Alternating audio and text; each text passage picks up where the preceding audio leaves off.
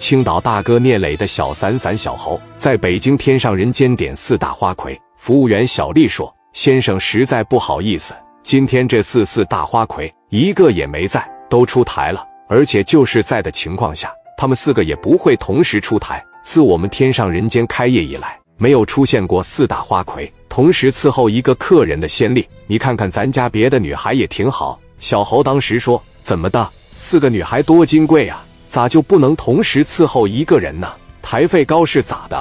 这个台费确实是挺高，而且四大花魁基本上都是属于私人定制了，都被人提前预约了。小侯当时一听，操！我真没想到你们这夜总会里边规矩这么多。那我问一下，你说的台费高，那能有多高呢？这四大花魁最漂亮的是谁呀？你要说四大花魁当中最优秀的一个，那必须是梁海玲。那台费多少钱呢？反正最高的一天晚上台费应该是叫到了五百万。小猴当时就他妈在这摸了摸下巴，五百多万就在这陪着喝会酒呗。我操，他这扇贝是金子做的呀！你就是金子做的，你给他蹭掉下来这么一大块，他也不至于五百万呢。先生，这你就不懂了。四大花魁台费叫到一两百万，那是常有的事。现在基本上二十万都不乐意出台了。虽然这里只是个娱乐场所。喝酒泡妹妹的地方，但是这里也是最能彰显身份地位的。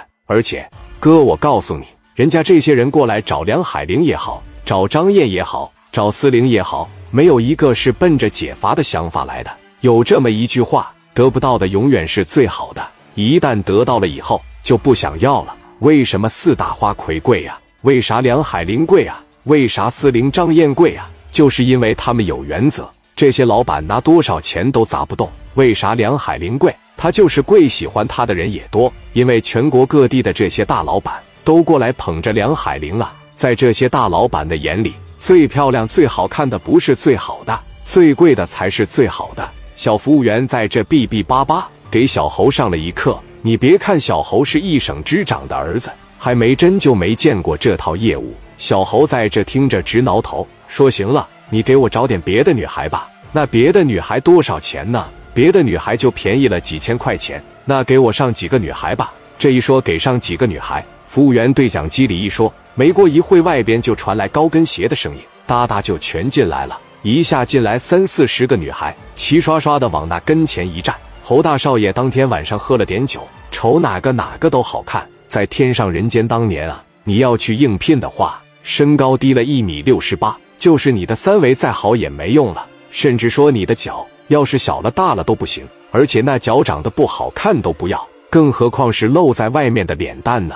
秦辉太了解这帮有钱人，太了解这帮大老板心里边想什么。他们不但喜欢女人的脸蛋、女人的身材，喜欢女人的手，有的富豪对女人的脚也情有独钟。你必须满足这帮人的各种幻想，所以这里的女孩就没有一个长得丑的。当时小猴一瞅。说哪个都挺好，这个吧，来你过来。这个女孩身高大概是一米七左右，体重一百一二十斤，身材非常匀称，特别像小猴之前处的那个女朋友。紧接着，小猴给他那俩兄弟，当时一人也挑了一个，往包房里边一坐，这就开始玩上了。小猴当时借了点酒劲，上来啪就搂住了他这俩兄弟，还是头一回玩这么贵的。有个兄弟就说了。你们这软组织怎么这么值钱呢？怎么这么贵呢？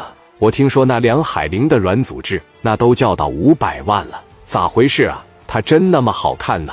女的就说了：“哥呀，其实海玲姿色是最一般的，但是她的情商是最高的。海玲往你跟前一来，跟你唠两句嗑，你就心甘情愿给她拿五百万。她的情商就这么高。”给小猴说的，心里边他妈直刺挠。咱他妈也不差钱，我得让他过来陪我喝几杯。这个想法可让小猴吃尽了苦头。